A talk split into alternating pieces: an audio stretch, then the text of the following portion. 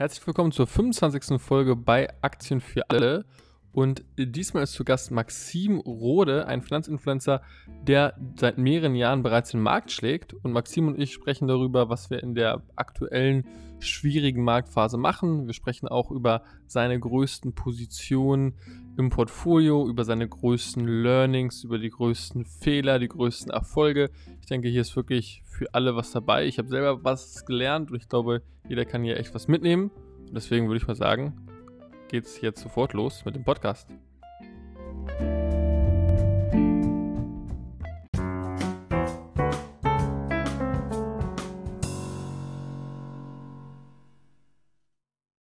Hi Maxim, freut mich, dass du hier bist. Hallo, grüß dich. Wunderbar, du bist, sag mal kurz, ähm, wer du bist und, und, was du machst. Ja, also ich bin äh, mittlerweile 26 Jahre, ich muss immer überlegen, und ähm, ja, meine große Leidenschaft sind alles rund um Aktienmarkt, aber vor allem auch die langfristige Aktienanlage.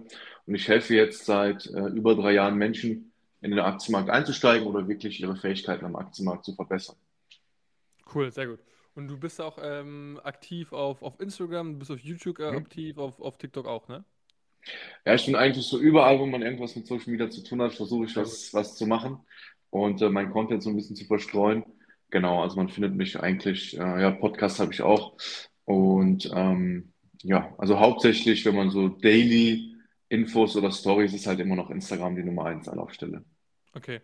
Und ähm, wie ist deine Journey? Wie bist du dahin gekommen? Ja, also es fing alles an durch meinen Vater. Er war damals äh, Trader bei einer isländischen Bank, der Kaupthing Bank. Wird vielleicht keinem mehr hier bekannt sein, weil die Bank ist auf Pleite seit seit der Finanzkrise. Mhm. Und äh, durch ihn bin ich halt, sage ich mal, in diesen Space reingekommen, weil die Bank war damals sehr, ähm, es war eine sehr wilde Zeit, sage ich mal. Die war sehr offen, die haben uns eingeladen in Urlaube, in teure Hotels und irgendwie hat man dann halt mitbekommen, äh, ah krass, da läuft irgendwas. Und ähm, da war ich immer mit äh, ins Büro und das war halt auch beeindruckend. Ne? Man hatte wirklich diese Trading Rooms. Ähm, die Stimmung war halt so ein bisschen ähm, ja, einfach gut gelaunt und alle haben irgendwie ihr Geld gemacht und so habe ich die ersten Berührungspunkte gehabt. Und dann, um es äh, kurz zu fassen, während der Finanzkrise hat mein Vater dann seinen Job verloren und ist im Endeffekt dann na, aus diesem Space wieder rausgekommen, weil natürlich in der Bankenkrise war es dann schwer, auch bei einer neuen Bank was zu bekommen. Und äh, ich habe dann selbst gemerkt, dass er selber jetzt nicht so vorgesorgt hat und da bin ich dann schon sehr früh, hat mir dieser, ist mir dieser Gedanke gekommen, okay, ich muss oder Geld verdienen alleine reicht nicht, sondern auch ja, intelligent mit dem Geld umgehen und irgendwie dann auch anlegen. Und da bin ich dann natürlich auch auf dem Aktienmarkt, sage ich mal, ähm, oder der Aktienmarkt hat mich wirklich damals auch schon beeindruckt, weil ich hatte überhaupt kein Geld zum Starten und habe gesehen, ja, bei Aktien kannst du eigentlich, oder bei im Aktienmarkt, ob du es jetzt mit ETFs machst, kann man gut starten und habe dann so mein erstes Geld investiert, was ich dann aus Nebenjobs irgendwie generiert habe und habe dann ja gestartet quasi. Cool. Und seit, seit wann bist du jetzt aktiv am, am Aktienmarkt? Seit wie vielen Jahren? Seit äh, knapp über sieben Jahren ungefähr. Knapp über sieben Jahren, okay. Okay, stark, ja. cool. Und wenn du yes. mal auf deine Performance guckst, ähm, mhm. was glaubst du so deine ungefähre jährliche Performance in den sieben Jahren? Das kann ich dir sogar exakt sagen. Ich habe es immer getrennt. Also ich habe mit ETFs angefangen, habe aber sehr schnell gemerkt, ja, Einzelaktien interessieren mich einfach mehr. Ich habe mehr Spaß dran und mhm. äh, habe immer schon äh, ETFs und Aktien auch getrennt, natürlich um einfach auch ganz ehrlich zu tracken, okay, kann ich besser sein als meine ETFs? Wäre das ja. jetzt nicht der Fall gewesen, hätte ich ja auch sagen können, gut, dann komm, investiere ich halt wieder alles in ETFs und gut ist. Und mit Einzelaktien habe ich, es ist schwer ganz genau zu sagen, weil ich auch Teilgewinne mitgenommen habe, kommen wir auch ja, gleich nochmal zu, aber plus minus 11 und 12 Prozent, also nice. zwischen diesem Dreh äh, im Schnitt. Dieses Jahr ähm, hat relativ schlecht angefangen, aber ja. das äh, hat natürlich jetzt auch andere Gründe, Krieg und so weiter und so fort. Ja. Und ähm, ja, aber das ist so der Schnitt, den ich mit Einzelaktien habe. Und bei ETFs ist es halt, seitdem ich investiere, glaube ich, sieben oder acht, irgendwo sowas. Okay, okay, cool. Ja. Ähm, okay, ja, ich glaube, dieses Jahr bisher, äh, ich habe letztens ja. gelesen, dass die ersten vier Monate waren die schlecht, also das war der schlechteste ja. Januar bis April, den es jemals gab. Absolut, ja. Ach, das ist schon, das ist ja also äh, historisch, was man da eigentlich gerade gerade mhm. miterlebt. Wie reagierst du darauf? Ich meine, du, ich äh, mhm. sehe das ja auch bei dem Instagram-Account, du kriegst da viele Fragen. Ich glaube, viele sind nervös.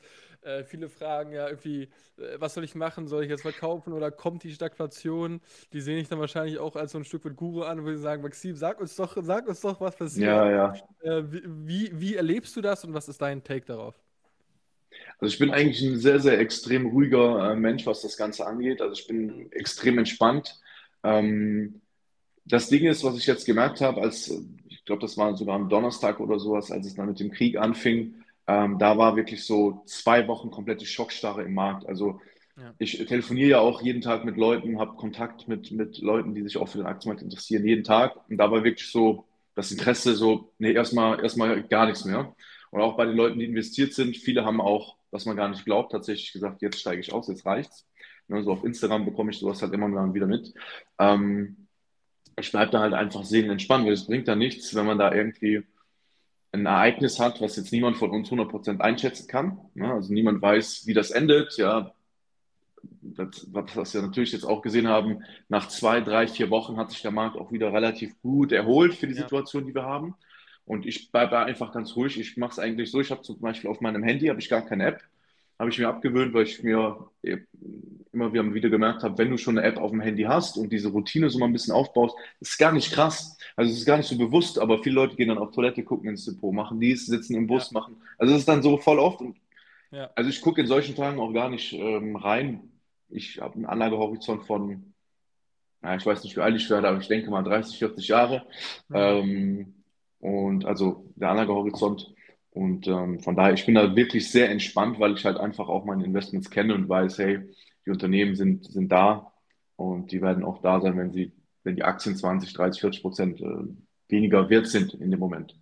Das heißt, du, du kaufst dann auch in solchen Phasen auch eher nach? Ja, definitiv. Also grundsätzlich ähm, habe ich auch einen ganz klaren Fahrplan. Also niemand weiß ja, wann kommt ein Crash, ja, und, und wie lange dauert es. Also das, das, natürlich gibt es immer wieder Experten, die sagen, ah, das wird genau dann passieren und oder predigen das seit Jahren, aber ich kann nicht sagen, wann was passiert, aber ich weiß, wie ich mich dann verhalte. Wenn der Markt dann halt, ich sag mal, die ersten 10%, 20%, 30% fällt, ähm, versuche ich da sehr emotionslos und rational ranzugehen und zu sagen, hey, ich habe hier einen Cash-Bestand, ähm, der ist jetzt dafür da, um ja, Titel einzusammeln, entweder die ich im Portfolio habe und nachkaufen werde, oder auch für Neukäufe, die mir immer zu teuer waren. Das ist ja auch das Witzige eigentlich. Ja. Ähm, während Corona oder während dieser Wachstumsphase nach Corona, da wollte ja, da wollten alle Leute diese Tech-Aktien haben, die auch eben sehr ja. hoch bewertet haben. Jetzt, wo sie günstig werden, ja, äh, sagt halt jeder, nee, jetzt muss man Richtung Dividende gehen, obwohl es vielleicht intelligent wäre, mal antizyklisch zu denken und zu gucken, naja, genau. vielleicht sind jetzt an, äh, Wachstumsaktien am interessantesten in, in ja. Bezug auf die letzten zwei Jahre.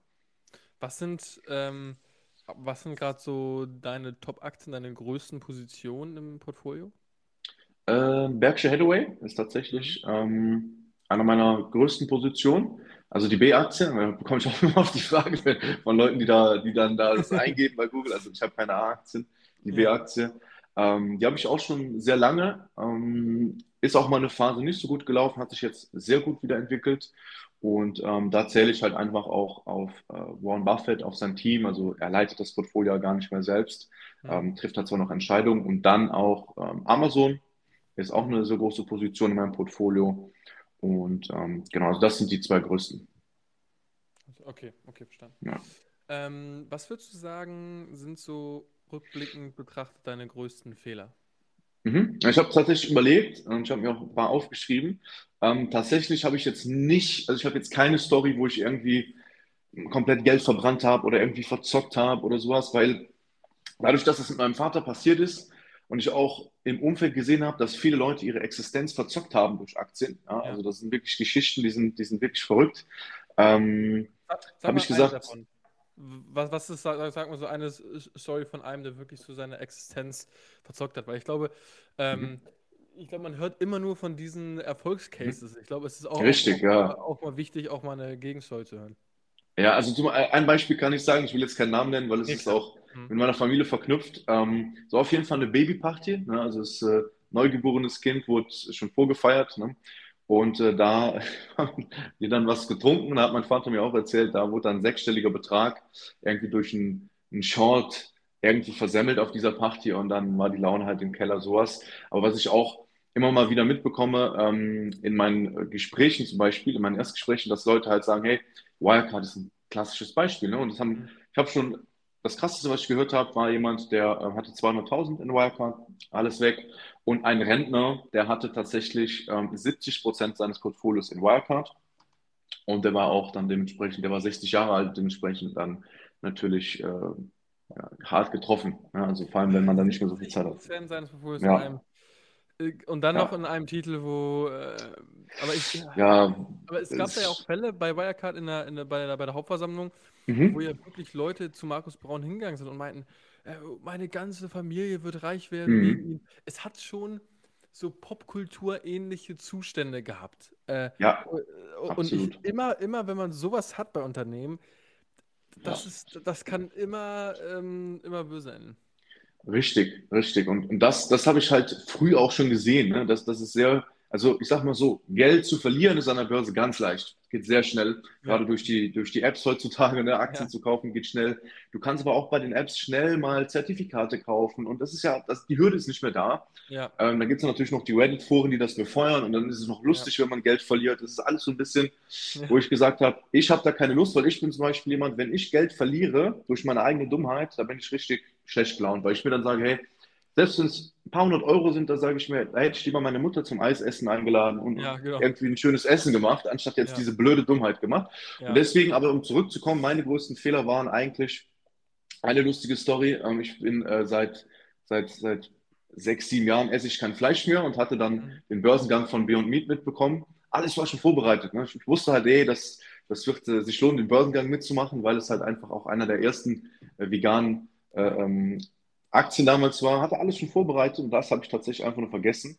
Ja, dann zusehen können, wie die Aktie um 300 Prozent äh, gestiegen ist. Das sind so Fehler, die, die mir im Kopf sind. Oder halt auch äh, 2017, als, da hatte ich jetzt letztens ein YouTube-Video zu gemacht, äh, wo ich mit meinen Kryptowährungen teilweise 90 Prozent im Minus war. Mhm. Das ist, in dem Moment war das ein harter Fehler. Ich habe aber einfach nichts gemacht und mittlerweile bin ich da groß im Plus, habe auch mein Geld wieder rausgenommen, habe damit Ja. also auch kein Geld verloren unterm Strich, aber in dem Moment ähm, als Learning war das eigentlich, das war so ein shiny Object.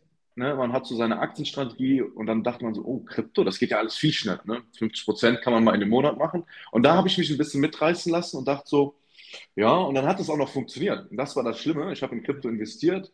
Da hatte ich aus, das weiß ich noch, ähm, mit Ripple habe ich aus, glaube ich, habe ich eine Verzehnfachung innerhalb von einem Dreivierteljahr gehabt und dachte mir halt so, ey, wie wild bin ich eigentlich da? So mit meinen Aktien, das dauert ja viel zu lange.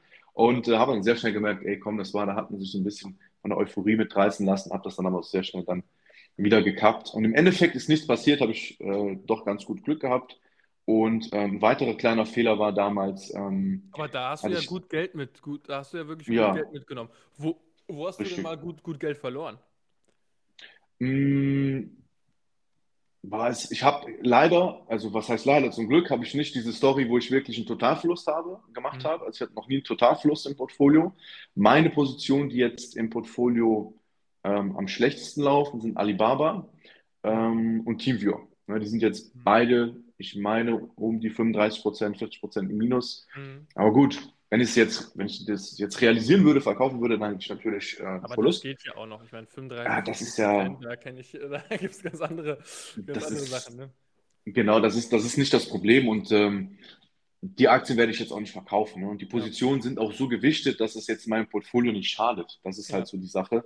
Und ansonsten habe ich mit, ich habe halt wirklich ähm, konsequent gesagt, alles, was so Hochrisiko ist und, und Zockerei, das halte ich vom Aktienmarkt fern.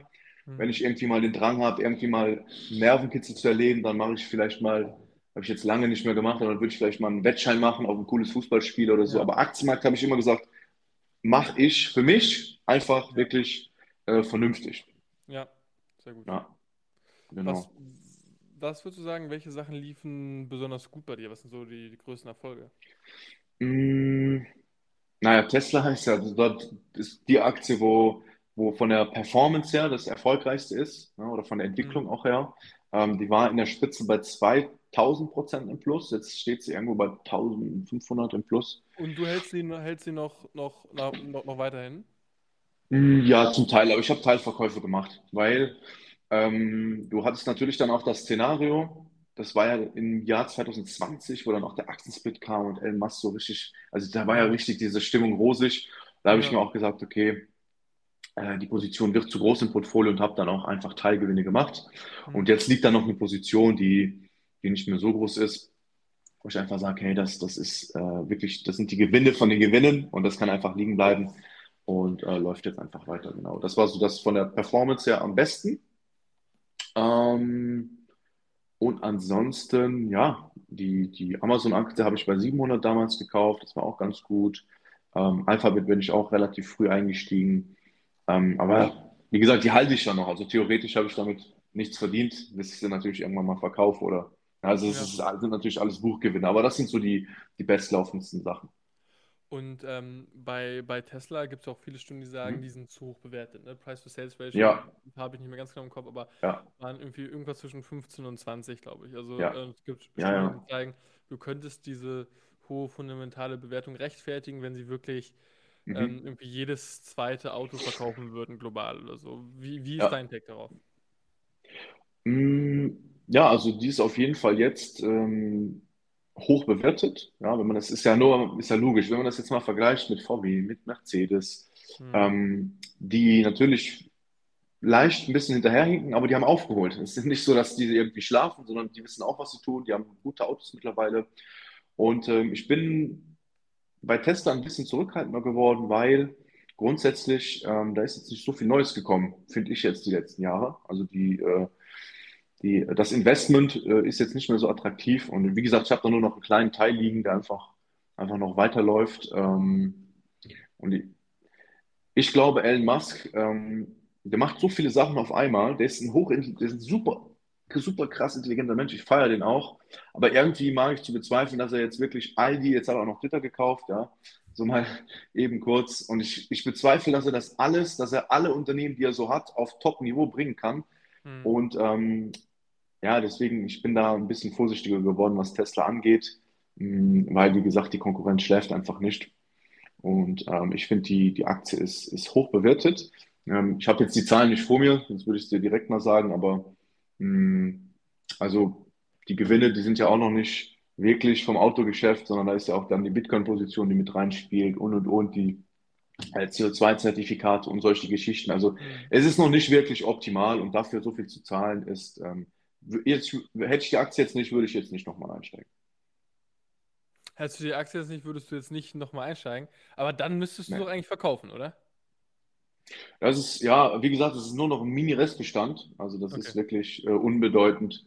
Okay. Mm, Ich stelle mir halt immer die Frage, okay, gibt es jetzt bessere Alternativen mit dem Geld? Und das, wie gesagt, ist, ähm, also ich sehe da schon noch Potenzial. So ist es nicht. Aber ich finde jetzt der Preis, das ist halt immer der Zwiespalt, wenn du langfristig investierst. Du wirst ja zwingend teilweise Aktien haben, die du im Minus mal hältst, ein, zwei Jahre und sich dann wieder ins Ja. Plus entwickeln. Und du wirst aber auch Aktien haben, die zeitweilig mal überbewertet sind. Ja. Ähm, da musst du dir halt die Frage stellen, verkaufe ich dann jedes Mal? Ja, Ja. weil wenn ich jetzt Ja. Amazon jedes Mal verkauft hätte, wenn sie historisch ein bisschen teurer bewertet wären, dann hätte ich voll oft hin und her traden müssen. Und deswegen würde ich jetzt nur bei Tesla rausgehen, wenn ich wirklich sehe, es macht jetzt gar keinen Sinn mehr von der Bewertung. Das ist wirklich komplett irre. Sehe ich jetzt aktuell noch nicht, Hm. äh, weil man darf ja auch nicht vergessen, was die ähm, an Software haben, ist extrem wertvoll. Ich spreche zum Beispiel sehr gerne mit Leuten, die, ähm, also ich habe jetzt ein Hybrid, das zählt jetzt noch nicht so ganz äh, unter Mhm. voll elektrisch, weil ich kann immer auf Benzin fahren. Aber mein Onkel hat zum Beispiel einen BMW und er Hm. sagt, es ist eine Katastrophe, wenn er von Luxemburg nach hier nach Belgien kommt, weil da einfach nicht die Software hintersteht. Äh, diese Planbarkeit und das ist bei Tesla zum Beispiel, das hat einen unfassbar krassen Wert. Frank Thelen sagt ja zum Beispiel auch, Tesla äh, sieht er als komplettes Softwareunternehmen. Komplett würde ich jetzt nicht sagen, aber dieser Mhm. Teil der Software und der, ähm, wie soll ich sagen, der, der Produktion, das ist ja, ich weiß nicht, ob du schon mal äh, einen Tester so konfiguriert hast, es dauert zwei Minuten. Hm. Ja, also dieses, hey, du kannst das und das auswählen und das war's, das hat extreme Vorteile und da sehe ich bei den anderen Automobilherstellern einfach noch extrem viel ähm, Aufholpotenzial oder Aufräumpotenzial, weil die haben viel zu viele Modellreihen, viel zu viele Möglichkeiten. Man wird überhaupt nicht mehr schlau, was es gibt. Dann floppen wieder irgendwelche Sachen. Bei Tesla gibt es ganz klare Linien und das wirkt sich auf Produktion aus und unterstützt durch die Software und auch durch die Batterietechnik, ja, denke ich, wird da in den nächsten Jahren noch viel passieren. Aber jetzt für einen Einstieg finde ich Tesla jetzt nicht unbedingt interessant. Das, das ist die Sache. Wie analysierst du Aktien? Wie entscheidest du, ob du, ob du Mhm. kaufst? Ähm, also ich habe einen ganz klaren Prozess. Es gibt erstmal so einen Vorauswahlprozess.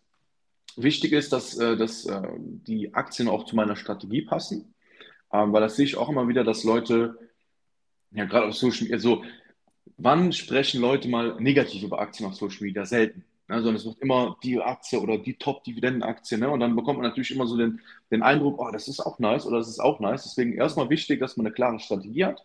Und dementsprechend mache ich quasi so einen, so einen Schnellcheck und gucke, wenn ich eine Aktie finde, passt das überhaupt? Ja, ist es, ist es äh, interessant unter den unter dem Aspekt der nächsten Jahre schaue ich, okay, ähm, ist das Unternehmen für die Inflation, für die Zinserhöhung überhaupt gerüstet, ist gut aufgestellt.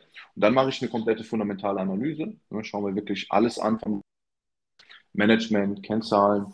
Ähm, oh, am Ende schaue Kennzahlen schaust du da? Oh, das ist äh, ganz unterschiedlich. Ne? Ich schaue mir die Gewinn- und Verlustrechnung an, schaue mir die, natürlich einen Blick in die Vergangenheit, schaue mir an, okay, wie hat das Unternehmen sich schon, wie hat es sich in vergangenen Krisen gehalten? Ähm, in der Gewinn- und Verlustrechnung setze ich dann gewisse Sachen in, in den Kontext, ne? wie profitabel es ist im Vergleich zur Konkurrenz. Also ähm, die EBITDA-Marge ja. an, das Kursgewinnverhältnis ja. schaust du an, bei Tech-Aktien. Ja, ja. Ja, bei Tech-Aktien macht es nicht immer Sinn, KGV so als, äh, das ist ja so genau, die Lieblingskennzahl des KGV. Ja. ja. genau.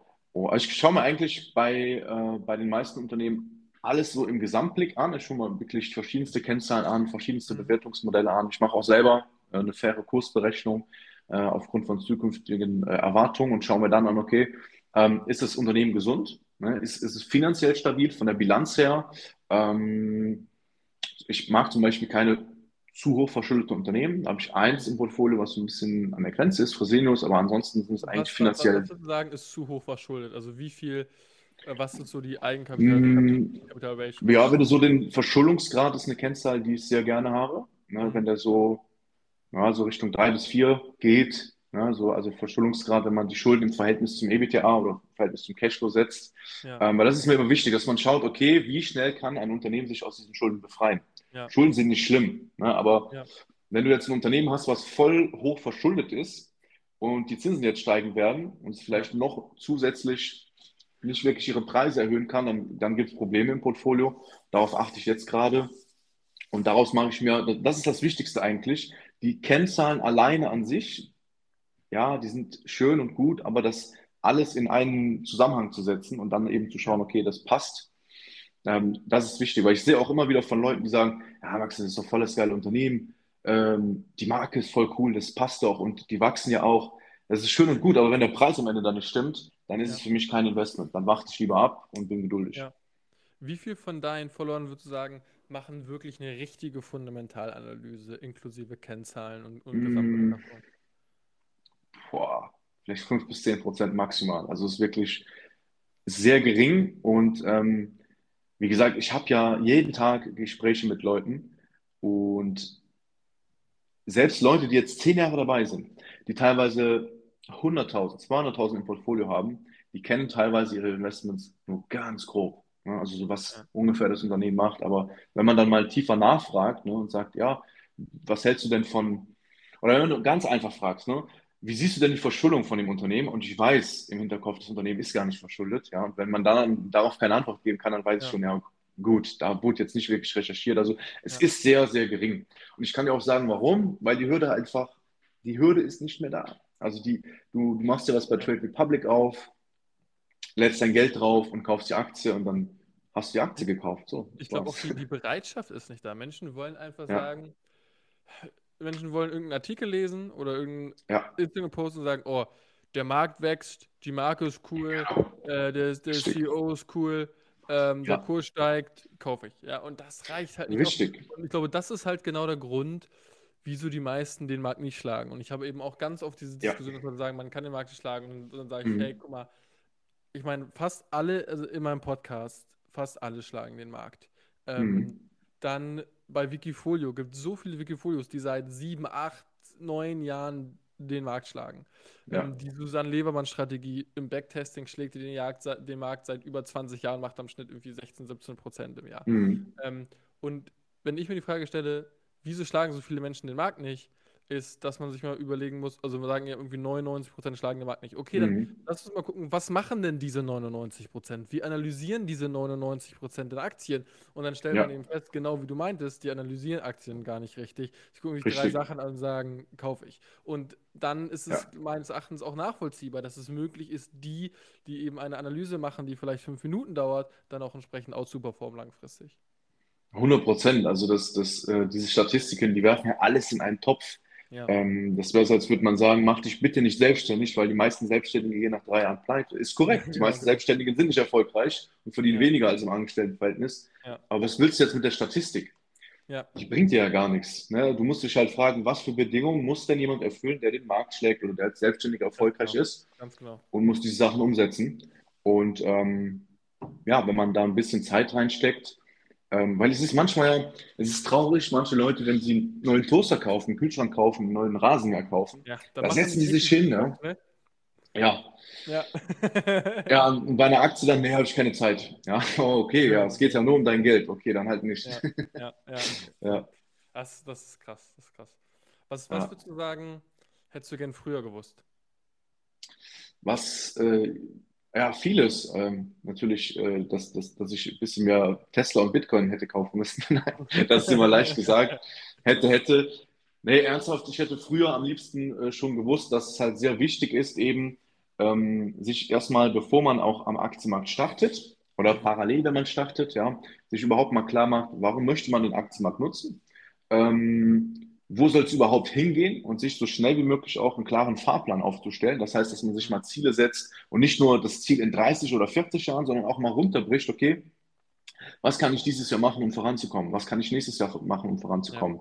Ähm, dass man auch den Weg, Weg äh, zur finanziellen Freiheit oder was auch immer man für Ziele hat, einfach ja, trackt und ähm, dann im nächsten Schritt ja, sich hinsetzt, sagt, okay, was ist eine Strategie, die zu diesem Ziel passt? Ja, weil es gibt ja unfassbar viel. Wenn jetzt jemand hier zuhört, der mit Aktien anfängt, ja, der ist bestimmt, ich höre das immer wieder, die Leute sind verwirrt. Trading, Swing Trading, dann dies oder das, dann Shorten, dann CFDs. Die Leute wissen gar nicht, was soll ich jetzt machen eigentlich am Aktienmarkt? Und das ist wichtig, dass man sich mal fragt, was für eine Disziplin will ich am Aktienmarkt umsetzen und dann auch wirklich dabei zu bleiben. Ja, dass man nicht sagt, ah, jetzt nehme ich mal da was oder jetzt ja. ändere ich mal wieder was um. Und auch was, was passt zu einem. Ne? Also ich stelle richtig. auch von, von meinen Kunden auch, auch, auch fest, die wollen, also ich investiere einen relevanten Teil in Optionsscheine, aber Optionsscheine mit einem eher kleinen Mhm. Hebel, die sehr langfristig sind. Also jetzt zum Beispiel habe ich Mhm. jetzt Optionsscheine irgendwie äh, Sommer 2023 oder Anfang Mhm. 2024. Ja? Ähm, Einfach weil ich da gegenüber zu, zu Knockouts äh, den, den Vorteil habe, dass selbst wenn es mal so runtergeht wie jetzt aktuell, kann ich Ja. nicht ausgenockt werden. Mhm. Und das läuft bei mir ziemlich gut. Ein Großteil der Rendite mache ich dadurch. Ja, aber ich kaufe eben Werte, die, Nice. die wurden schon sehr stark abgestraft. Ja, also ich kaufe Mhm. nie am Alltime High. Ich kaufe zum Beispiel, ich habe Delivery Hero angefangen zu kaufen, da waren die bei Mhm. äh, 38 und die waren mal bei 145. Ne, aber dann Ja. kaufe ich eben auch neunmal nach oder so. Ja. Mhm. Ähm, und ich habe aber auch Kunden, die dann quasi diese Rendite wollen, die du mit Optionsscheinen zum Teil machen kannst. Und die Mhm. ist eben durch den Hebel teilweise sehr, sehr, sehr stark. Aber Ja. die wollen die Arbeit da nicht reinstecken. Das heißt aber auch, wenn ich sage, also das heißt aber für, für mich dann auch, dass ich eben acht, neun oder zehn Mal nachkaufe, weil man gerade in solchen Marktphasen, man weiß ja nicht, wo, wo Ja. der tiefste Punkt ist. Ja? Wenn es günstig ist, sollte man kaufen. Aber man sollte eben auch die Munition haben, äh, dann nachkaufen zu können und eben peu à peu in den, in, in den Markt, in den Markt reinzugehen. Und Ja. das passt zu vielen aber nicht. Das passt in viele Mindsets nicht rein, dass sie in etwas kaufen, Mhm. was gerade beim Optionsschein, der sinkt dann nicht um 1%, der sinkt dann um 8%, ähm, Mhm. äh, was seit irgendwie zwei Wochen fällt. Ähm, und dann muss ich sagen, okay, du, du, du, du kannst diese Rendite langfristig nicht erwirtschaften, äh, wenn eben dein, dein Mindset einfach dazu nicht passt. Und ich glaube, jetzt mein Ja. Für 99% der Menschen, die sind einfach besser dran, wirklich mit, E- mit ETF-Investments, weil sie Mhm. einfach nicht dazu bereit sind, die Zeit da reinzustecken Ja. und weil sie nicht die mentale Resilienz haben, das wirklich durchzuziehen. Ja, absolut. Also das stimmt auch. Ähm, das Problem ist halt oft bei ETFs, dass Leute sich das dann auch irgendwann kaputt machen. Ähm, weil eine Sache ist bei ETFs halt Fakt, es ist halt stinklangweilig. Und ähm, die meisten Menschen tendieren dazu, wenn etwas langweilig ist, es wieder kaputt zu machen. Und dann sagen wir ja, Jetzt bin ich hier ein paar Jahre bei ETFs dabei, komm.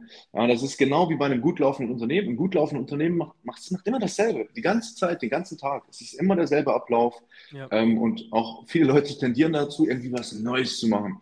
Irgendwie, und das ist dann halt, wo man sich halt klar machen muss, wenn man passiv investiert, meine Freundin macht das zum Beispiel, mhm. die schaut einmal im Jahr höchstens in die ETF-Portfolio und die lässt das auch einfach laufen auf Ewigkeit. Und ähm, genau. Und wie du sagst, äh, ähm, dass man dann halt, äh, ähm, das soll sich jeder bewusst sein, einfach sich klar macht oder sich, jeder kann sich ja auch jetzt, jemand, der hier zuhört, einfach hinterfragen, kenne ich wirklich meine Investments? Also würde ich mich mit der zehnfachen oder hundertfachen Summe im Portfolio wohlfühlen, ja oder nein? Und wenn dann die Antwort, nee, also mit 10 Millionen würde ich mich jetzt nicht wohlfühlen, dann okay, dann, dann stimmt was nicht. Weil im optimalen Fall wächst dein Portfolio und es wird immer größer. Und wenn du jetzt ja, dir sagst, ja, wenn es größer wird, dann, dann muss ich was ändern, dann mach es am besten schon jetzt. Das ist ja, wichtig. 100 Prozent. Bin ich voll ja. bei dir. Was ist, ähm, was würdest du sagen, wer ist, wer ist dein Lieblingsinvestor und was kannst du mhm. jetzt noch von ihm lernen? Was macht er jetzt noch besser als du? Hm. Hm. Das ist eine sehr gute Frage. Ähm, also ich habe jetzt nicht den einen äh, Mentor oder den, den, den einen, wo ich sage, boah, sondern ich pick mir eigentlich aus, aus Warren Buffett, André Costolani, Ray Dalio weiß ich zum Beispiel auch sehr zu schätzen, vor allem auch was immer wieder aktuelle Wirtschaft, wirtschaftliche Zyklen angeht. Es mhm. ist super, super spannend, wie er das erklärt und aufschlüsselt. Ähm, ja, was, was machen die besser? Die haben alle mehr Geld als ich, von daher lerne ich, äh, lerne ich immer von Leuten, die, die, die 100 Schritte von mir aus weiter sind. Mhm. Und bei Warren Buffett zum Beispiel, ähm, da gibt es Sachen, die ich äh, gut finde, aber auch nicht gut finde. Ja, ich finde zum Beispiel seine extreme, von ihm habe ich auch dieses Langfristige eigentlich sehr, sehr stark, sehr früh schon so ein bisschen eingetrichtert bekommen, mhm. ähm, dass man halt einfach auch ähm, in gewissen Phasen einfach gar nichts macht. Ja, also das war ja ähm, da wird ja auch sehr oft von kritisiert, warum ist er da nicht dabei, warum ist er da in Krypto nicht reingesprungen oder ja, dass man, wenn man wirklich einen klaren Kompetenzkreis hat, das sagt er auch, ja. ne, achtet auf euren Kompetenzkreis und der kann nicht unendlich sein. Es geht nicht.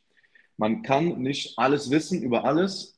Ja. Und da achte ich auch drauf, dass ich in meinem Portfolio einfach Branchen habe, die ich kenne, wo ich sage, da stehe ich hinter, das macht Spaß, die verstehe ich und äh, mich auch ganz klar von Sachen äh, oder gar nicht in Sachen reingehe, wo ich sage, da bin ich kein Experte, das, da lasse ich andere Leute ja. gerne Gewinne machen. Ja. Ähm, das ist so das, was von Warren Buffett, äh, was ich sehr, sehr gut finde. Hm, was ich jetzt schlecht finde, ist, dass er zum Beispiel sehr zu ist, was zum Beispiel Krypto oder sowas angeht. Er sagt, nee, ist ja. scheiße, das sind alles Idioten. Da denke ich mir halt manchmal so, hm, man muss schon offen sein, auch wenn man vielleicht so NFT habe ich jetzt auch keinen Bezug zu, sage ich jetzt auch nicht, boah, das begeistert mich, aber hey, ich finde, es ist, man muss sich ein bisschen damit beschäftigen, um überhaupt mal zu verstehen, was könnte denn daraus werden, was ja. ist das. Und ähm, genau, von Ray Dalio habe ich schon gesagt, von, von André Costolani, da empfehle ich auch wirklich jedem das Buch zu lesen, äh, die Kunst über Geld nachzudenken, weil wenn du das einmal verstanden hast, dann bist du eigentlich voll entspannt in Crashes, weil es, er erklärt in dem Buch eigentlich, was passiert überhaupt in, in, äh, in, äh, in einem Bärenmarkt, ja, was, wie kommt das zustande und wie kommt, mhm. wie kommt der, wie entwickelt sich der Markt wieder in den Bullenmarkt. Wenn man das einmal verstanden hat, dann weiß man eigentlich, okay, wir kommen jetzt von der Phase wieder in die Phase mhm. und äh, dann, dann natürlich weiß man nie, wie lange dauert es, aber man versteht die Zusammenhänge und das ist auch ganz wichtig, dass man nicht nur seine Aktien versteht, sondern auch ein bisschen Hintergrundwissen aufbaut zum Thema Wirtschaft ähm, und jetzt nicht irgendwie so tausend Fragezeichen im Kopf hat, okay, Inflation, Zinsen, was bedeutet das jetzt für meine Aktien? Ja, das ist ja viel, viel Verwirrung jetzt bei vielen Leuten, weil ich bekomme auf Instagram echt oft die Frage in den letzten äh, Wochen, macht es überhaupt noch Sinn, in Aktien zu investieren? Weil das und das, weil dies und das. Na klar, macht es noch weiter Sinn. Das ist ja ein geiles Zeichen. Ne? Also wenn du, das ja. ist ja,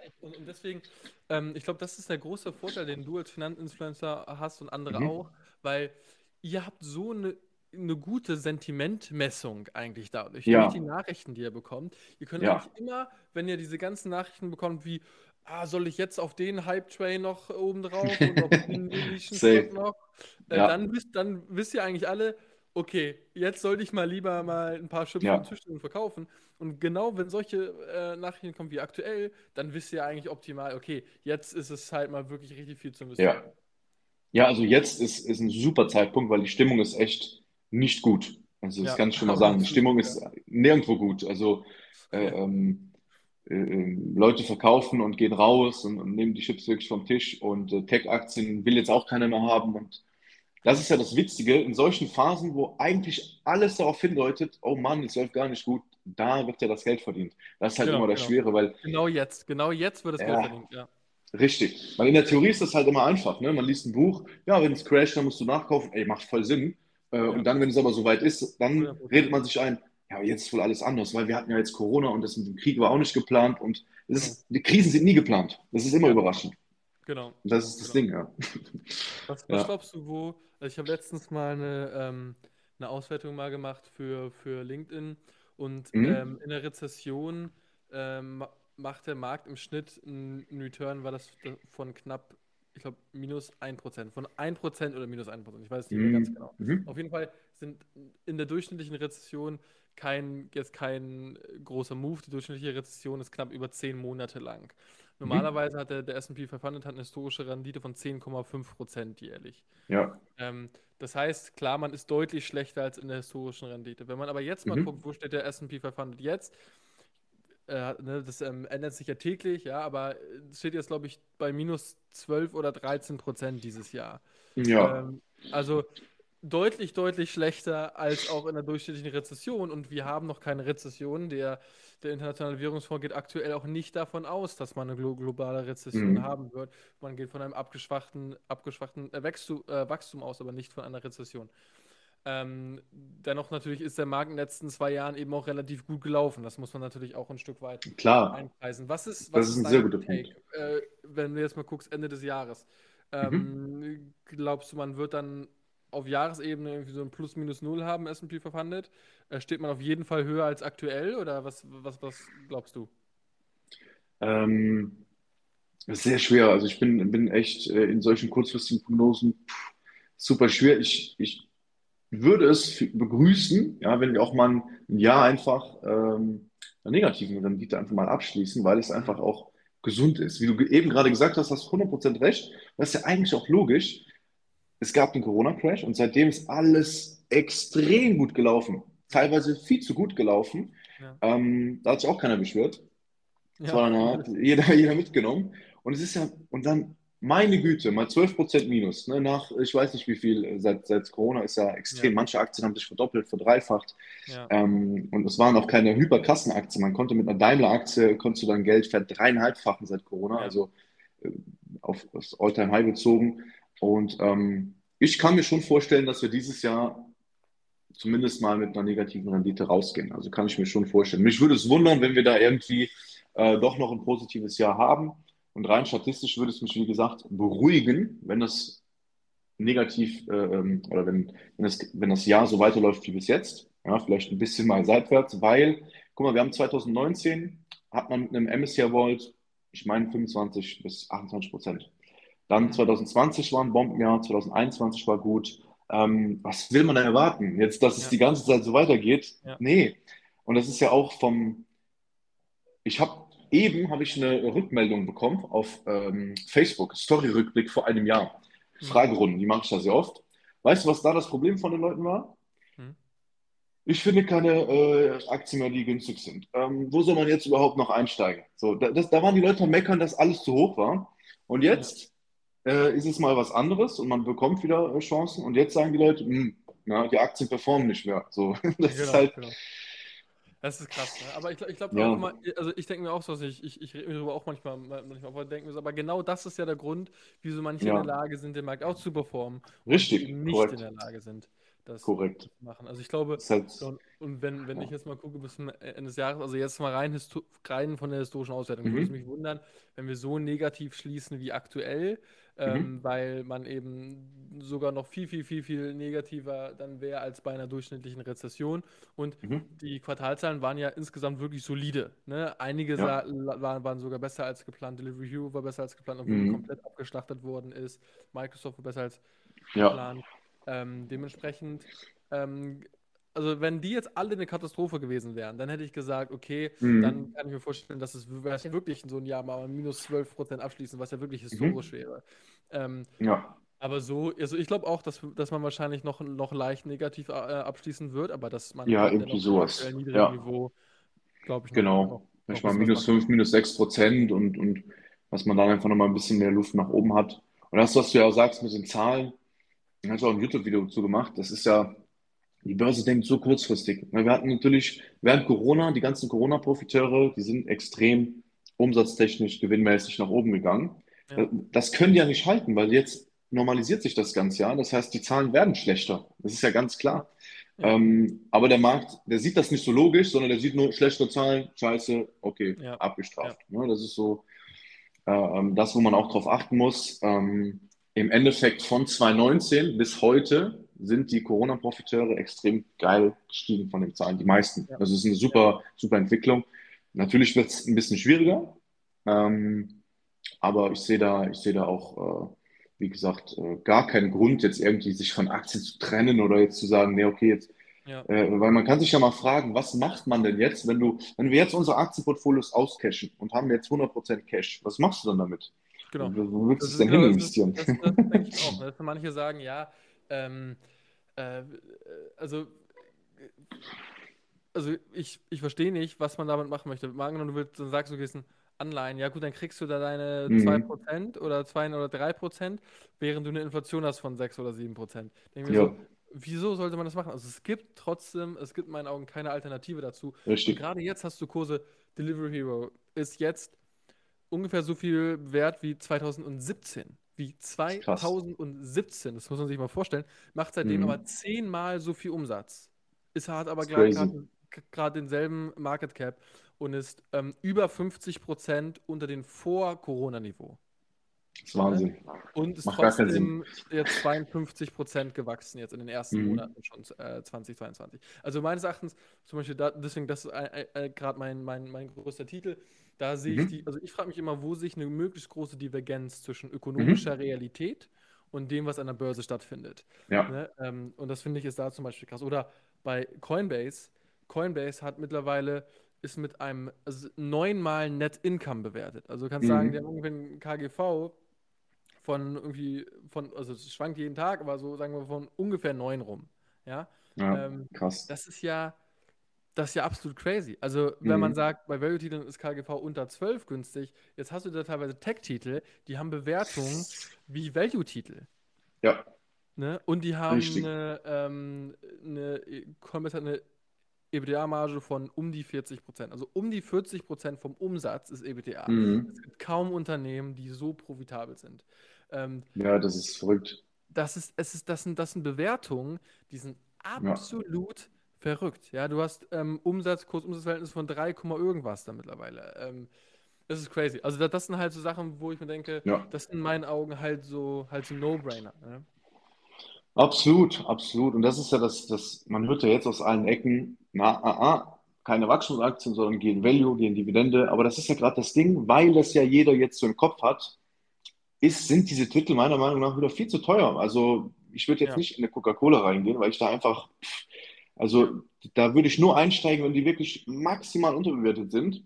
Ja. Äh, und nicht, wenn die halt gut bewertet sind oder sportlich bewertet sind. Und das ist deshalb bei Wachstumstiteln das macht gar keinen Sinn teilweise, die Bewertung. Ja. Ähm, und ich wette, in zwei, drei Jahren werden wieder die meisten sagen, boah, da hätte ich jetzt noch mal kaufen. Es ist immer dasselbe, es ist immer dasselbe ich Spiel. Glaub, glaub, relativ früh. Ich glaube, ich glaub, man, man kann am Ende den Markt auch outperformen, weil Menschen immer, Menschen lieben Narrative, ja. Menschen lieben Geschichten und sie, sie mögen es ja zu übertreiben. Und genauso wie ja. ähm, Anfang von Covid, guck dir mal irgendwie Travel-Aktien an, Anfang von Covid, die, die Leute haben so getan, als würden die Menschen nie mehr reisen. Und, und jetzt hast du sogar mhm. schon Buchungsniveaus, die höher sind als das Vor-Covid-Niveau. Jetzt schon in 2022. Ja. Ähm, und genauso ist es jetzt so, dass Leute jetzt so tun, als würden Menschen jetzt nach Covid das Internet nicht mehr nutzen, ja, oder kein Essen mehr bestellen. Ähm, Amazon ist weg jetzt bald. Genau, und, und da wird man sehen, das, das, wird auch nicht der Fall sein. Also, nee. ich glaube gerade genau wie du meinst, ich glaube, Tech ist gerade günstiger als Value. Ja, absolut. Tech ist das fast das neue Value, kann man fast genau, schon Tech, sagen. Tech ist das neue Value, ja. okay, ja. sehr gut. Okay, nice. wunderbar. Ich würde sagen, dann ähm, ja, kommen wir langsam zum, zum Schluss. Ich glaube, man konnte echt, echt viel mitnehmen von sehr geil. Äh, kaufen, wenn die Kurse günstig sind. Äh, Tech ja. ist das neue Value. Ähm, langfristig denken, richtige Fundamentalanalyse machen. Ich glaube, da war echt viel dabei für, für jeden. Äh, ja, ähm, vielen lieben Dank, dass du, dass du hier warst und du hast jetzt das das Schlusswort noch. Ja? Wenn du irgendwas noch, noch mitteilen möchtest, dann uh, the stage is yours.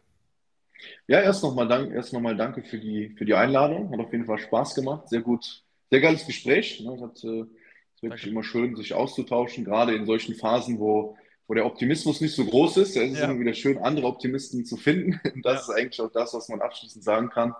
Ähm, versucht einfach, ähm, euch immer wieder das langfristige Bild vor Augen zu halten, auch einfach zurückzuschauen und wenn man sich vergangene Zahlen mal anschaut, wie du ja eben gesagt hast, mit den 12 Prozent dieses Jahr, das ist schon ähm, historisch gesehen äh, übertrieben, ja, dann wird einem eigentlich klar, naja, ähm, auch das Schlimmste, das sind ja die längsten Bärenmärkte, die es ja gab, die sind ja zwischen zwei und drei Jahre. So, das ja. waren ja die allerschlimmsten. Und die, wenn man das mal vergleicht mit den guten Zeiten an der Börse, die ja zwischen fünf und acht Jahren oder zehn Jahren sogar sind, ist das eigentlich ein fairer Deal. Ja, und das äh, da sage ich immer, das ist für mich, ähm, solange ich Zeit habe, solange ich einen guten Anlagehorizont habe, da über zehn Jahre äh, geht, mache ich mir absolut keine Sorgen. Und ja, Aktien machen nach wie vor Sinn, für mich sogar mehr Sinn als, als je zuvor.